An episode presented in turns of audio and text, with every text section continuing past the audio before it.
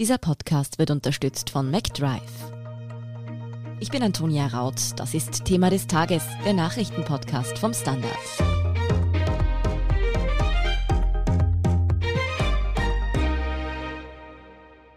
The fact is that everything he's saying so far is simply a lie. But I'll tell you, Joe, you could never have done the job that we did. Will you Who shut is up, your- man? listen. US-Präsident Donald Trump und sein Herausforderer Joe Biden sind zur ersten TV-Debatte im US-Wahlkampf aufeinander getroffen und der Umgangston dabei war alles andere als freundlich. Die Debatte war geprägt von Angriffen, Lügen und Unterbrechungen, die meisten davon vom Präsidenten selbst. Die Highlights und die Tiefpunkte der Debatte, von denen es deutlich mehr gab, wo gelogen und attackiert wurde und wie die USA die Diskussion aufgenommen haben, erklärt Manuel Escher vom Standard. Manuel, du hast die Debatte selber in der Nacht auf heute Mittwoch mitverfolgt und darüber den Standard-Ticker geschrieben. Ganz ehrlich, war es wirklich so schlimm, wie diese Ausschnitte jetzt vermuten lassen? Ja, solche Ausschnitte vermitteln natürlich meistens ein ganz besonders extremes Bild. Und ich muss auch zugeben, ich habe noch keine Zusammenfassung von der Debatte gesehen. Aber wahrscheinlich ist es auch nicht notwendig. Es war tatsächlich ziemlich schlimm. Der einzige Vergleich, an den ich mich erinnert gefühlt habe, wo man sowas bei einer Debatte zwischen wichtigen Politikern oder im Maßstab wichtigen Politikern schon mal gesehen hat, war vielleicht diese ATV-Diskussion vor der österreichischen Präsidentenwahl im Jahr 2016 als Van der Bellen und Norbert Hofer ohne Moderator diskutiert haben, mit dem Unterschied, dass bei dieser Debatte eigentlich ein Moderator dabei war. Trump hat ganz offensichtlich sein Möglichstes probiert, eine Diskussion im Sinne eines Austausches von Meinungen nicht stattfinden zu lassen. Also da gab es ja da wie dort das Stichwort der Diskurszerstörung. Das kann auch eine politische Strategie sein, aber kann natürlich auch einfach Unvermögen sein, Debatten zu führen. Welches das in diesem Fall war, ist wie so vieles bei Donald Trump, glaube ich, offen. Ja, du hast schon gesagt, es war recht wenig tatsächlich themenspezifisches dabei, aber vielleicht versuchen wir doch einmal uns so die wichtigsten großen Bereiche anzuschauen, die dann doch thematisiert worden sind. Zum Beispiel die Bundessteuern, die Trump ja nur in sehr geringem Ausmaß zahlt, wie wir seit kurzem wissen. Darüber haben wir auch gerade erst am Montag schon hier bei Thema des Tages gesprochen. Was hat sich denn in der Debatte getan? Wie hat Trump sich da gestern verteidigt? Ja, Trump ist wenig überraschend zu diesem Thema angesprochen worden, nachdem Joe Biden das erwähnt hat, dass er nur 750 Dollar Bundeseinkommenssteuer bezahlt haben soll 2016 und 2017. Er ist auch direkt gefragt worden, ob diese Berichte stimmen. Das hat Trump in Abrede gestellt. Er hat gesagt, er habe in beiden Jahren Millionen Dollar an Bundeseinkommenssteuer bezahlt weigert sich aber trotzdem weiterhin seine Steuererklärungen vorzulegen. Und abgesehen davon war seine Verteidigungslinie, dass er von einem Steuersystem profitiert, für das nicht er verantwortlich ist, sondern für das er unter anderem seinen Konkurrenten Biden verantwortlich macht, in dessen Zeit im Senat das beschlossen worden sei. Ja, dann ging es natürlich auch um die Frage der Nachfolge der verstorbenen Höchstrichterin Ruth Bader Ginsburg. Joe Biden ist ja gegen die Nachnominierung einer anderen Kandidatin durch den Präsidenten noch vor der Wahl und das hat er so erklärt. The American people have a right to have a say in who the Supreme Court nominee is. And that say occurs when they vote for United States senators and when they vote for the President of the United States. Wie meint er das denn? Trump ist ja auch gewählt worden und wird nicht ein demokratischer Präsident an dessen Stelle jetzt genauso handeln? Ja, wie ein demokratischer Präsident jetzt handeln würde, das weiß man natürlich nicht. Was bekannt ist, ist, dass ein anderer demokratischer Präsident, Barack Obama, vor vier Jahren tatsächlich genauso handeln wollte, weil das auch tatsächlich den demokratischen Regeln in den USA entspricht und dass der von den Republikanern im Senat ja daran gehindert wurde, eine Abstimmung über seinen Richterkandidaten Merrick Garland durchzubringen, der damals den verstorbenen konservativen Richter Antonin Scalia ersetzen hätte sollen.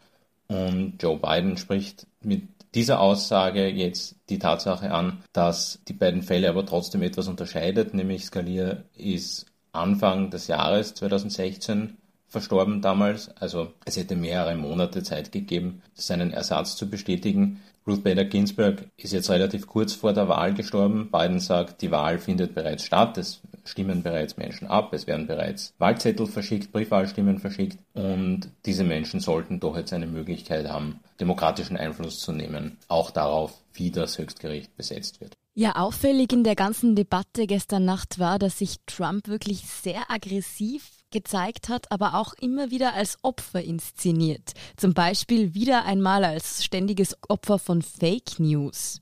No matter what you say to them, they give you bad press on it. It's just fake news. They give you good press, they give me bad press. Ist es nicht irgendwie eine seltsame Strategie für einen Amtsinhaber, der noch dazu vom großen Fernsehsender Fox News doch sehr hofiert wird? Trump profitiert tatsächlich sehr von der Aufmerksamkeit, die ihm in vielen Medien zuteil wird, nicht nur in Fox News, sondern auch in solchen Medien, die ihm kritisch gegenüberstehen. Er wird, das ist richtig, von Fox News auch tatsächlich hofiert.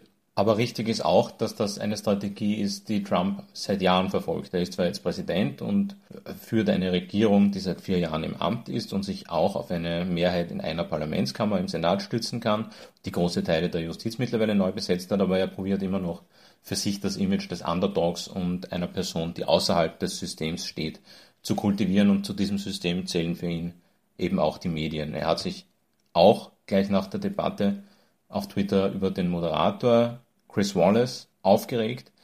Wallace, muss man dazu sagen, ist auch jemand, der bei Fox News angestellt ist und eine große Wochenendnachrichtensendung präsentiert, aber eben auch einer, der ein journalistisches Aushängeschild für diesen eigentlich sehr konservativen Sender darstellt und der durchaus von Kolleginnen und Kollegen im journalistischen Spektrum geschätzt wird.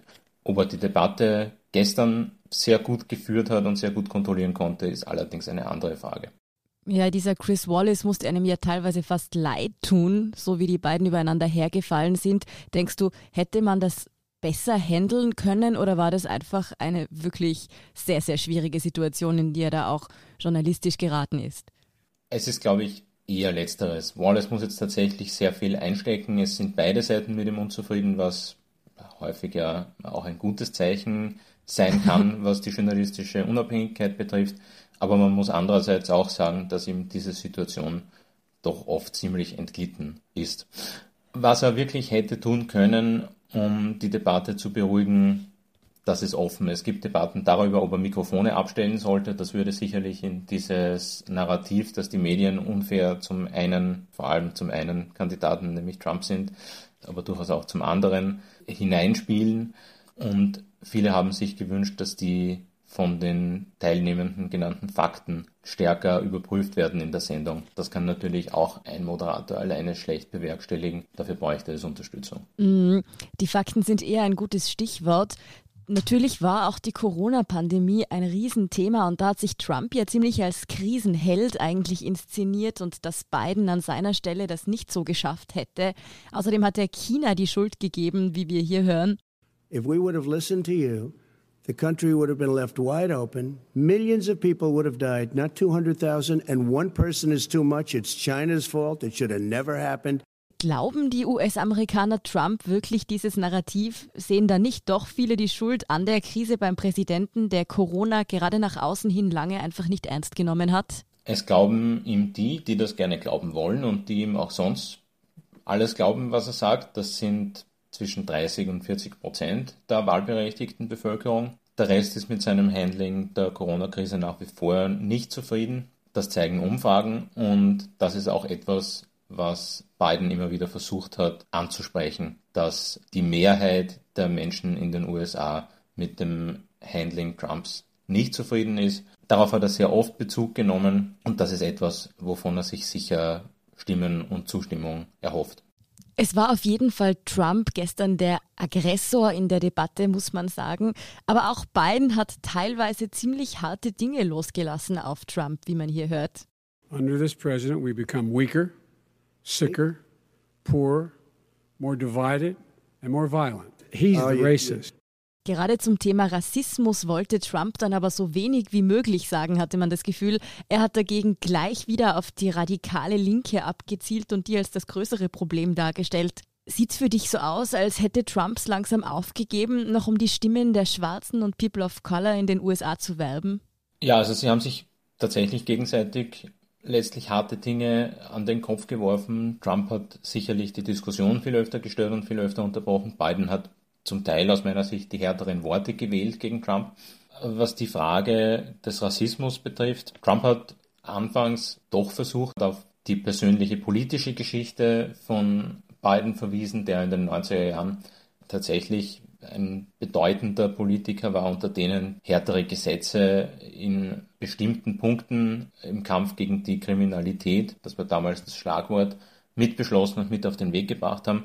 Gesetze, die heute sehr kritisiert werden, weil sie vor allem Afroamerikaner überdurchschnittlich benachteiligen und weil die aufgrund dieser Gesetze überdurchschnittlich oft für kleinere Vergehen in den Gefängniskreislauf geraten. Das hat er schon angesprochen und auch sich selbst als jemanden dargestellt, der einige dieser Gesetze korrigiert hat. Fairerweise muss man sagen, das stimmt, das ist tatsächlich eine Sache, die die Trump-Regierung getan hat, auf eine begrenzte Weise aber doch. Aber dann, wenig später, dürfte er sich vieles davon wieder kaputt gemacht haben, als er der rechtsradikalen und rassistischen Miliz Proud Boys gesagt hat, sie sollen sich zwar zurückhalten, aber sie sollen sich auch bereithalten. Was damit genau gemeint war, hat er nicht gesagt, aber es ist doch ziemlich offensichtlich, dass das ein Versuch war, politische Gegner einzuschüchtern und eine kodierte Botschaft an sehr weit rechts stehende Unterstützer zu schicken, sofern man das überhaupt noch als kodierte Botschaft bezeichnen kann. Ein weiteres Lieblingsthema von Trump in der ganzen Wahlkampfzeit ist ja schon länger der mögliche Wahlbetrug durch die Briefwahlstimmen, wo ja heuer ganz besonders viele durch die Corona-Pandemie eintrudeln dürften. Was war denn da gestern sein Standpunkt dazu?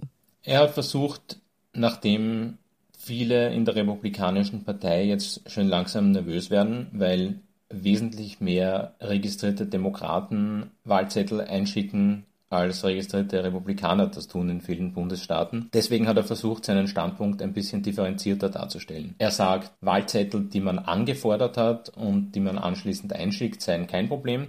Aber er spricht an, dass es in mehreren Staaten Wahlzettel gibt, die an alle Stimmberechtigten verschickt werden. Und bei denen sagt er, dass Wahlbetrug gut möglich sei und dass es da auch schon Fälle gäbe, die tatsächlich passiert seien. Da hat er auch einige Einzelfälle aufgezählt, die es tatsächlich gibt, im Ausmaß von insgesamt rund 10 bis 15 Wahlzetteln, mit denen er diesen Standpunkt belegen wollte. Man muss aber andererseits auch dazu sagen, dass es diese Regelung, dass allen Wahlberechtigten Wahlzettel zugeschickt werden, in diesen Bundesstaaten nicht neu gibt, sondern schon immer gibt und dass es bislang keinerlei Belege gibt, dass es auf irgendeinem größeren Maßstab dabei zu Wahlbetrug kommt. Manuel, schauen wir uns nochmal die Debatte als Ganzes an.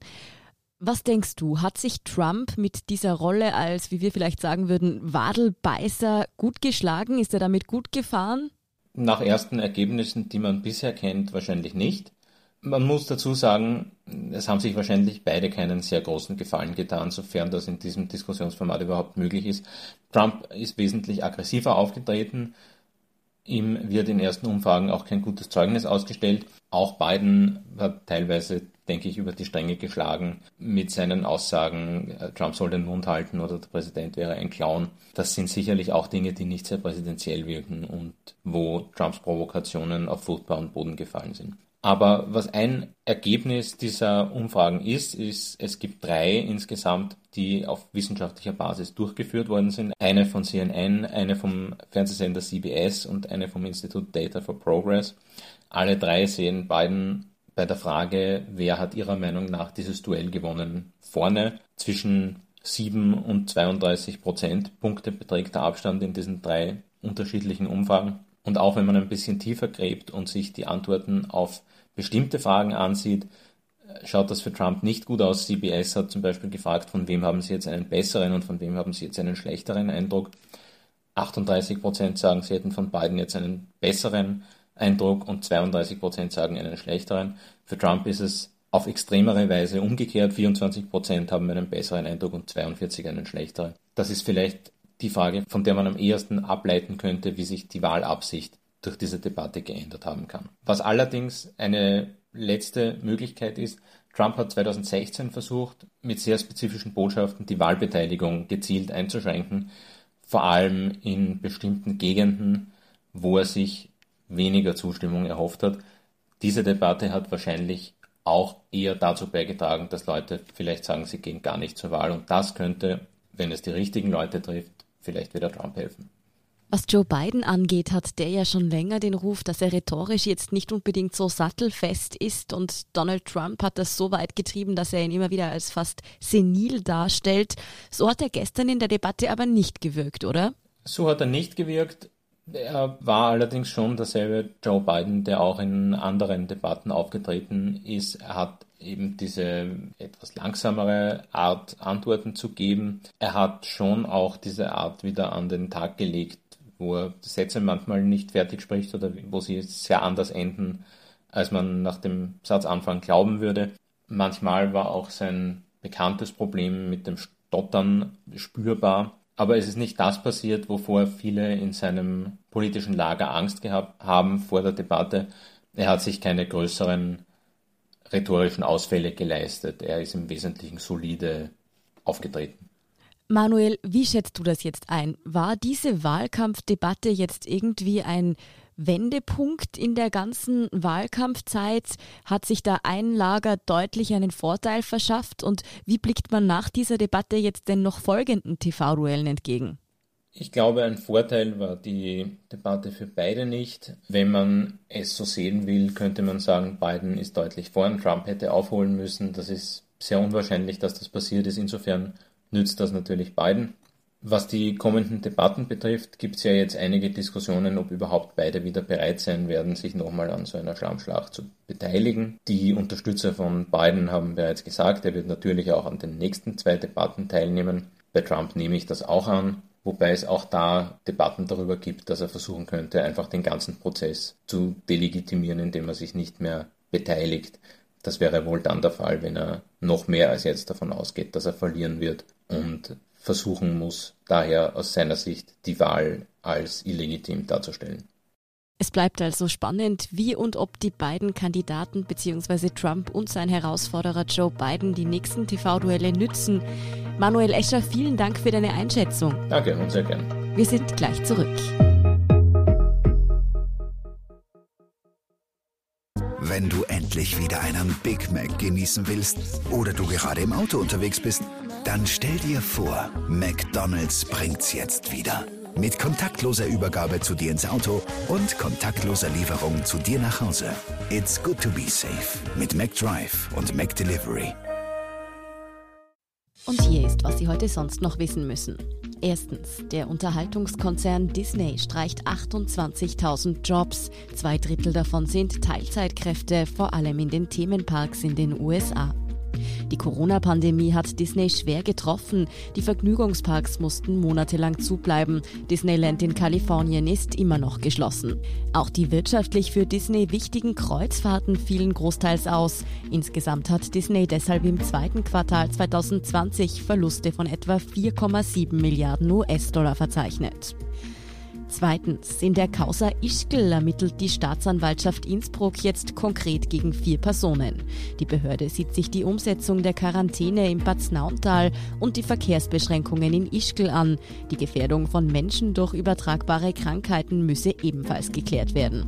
Im Frühjahr war Ischgl ja ein Hotspot der Corona-Neuinfektionen. Gegen welche Personen konkret ermittelt wird, hat die Staatsanwaltschaft nicht bekannt gegeben. Es dürfte sich aber um den Bezirkshauptmann, den Ischgler Bürgermeister und deren Stellvertreter handeln.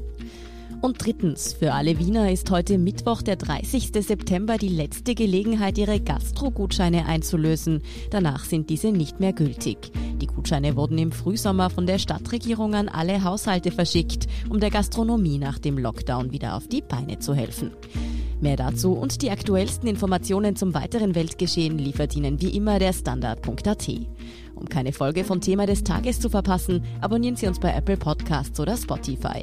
Unterstützen können Sie uns mit einer 5-Sterne-Bewertung und vor allem, indem Sie für den Standard zahlen. Alle Infos dazu finden Sie auf abo.derstandard.at und dst.at supporter. Danke für Ihre Unterstützung. Ich bin Antonia Raut. Baba und bis zum nächsten Mal.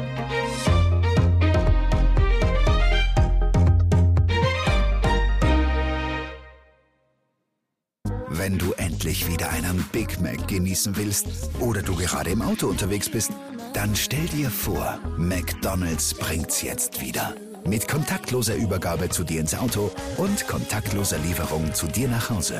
It's good to be safe mit McDrive und McDelivery.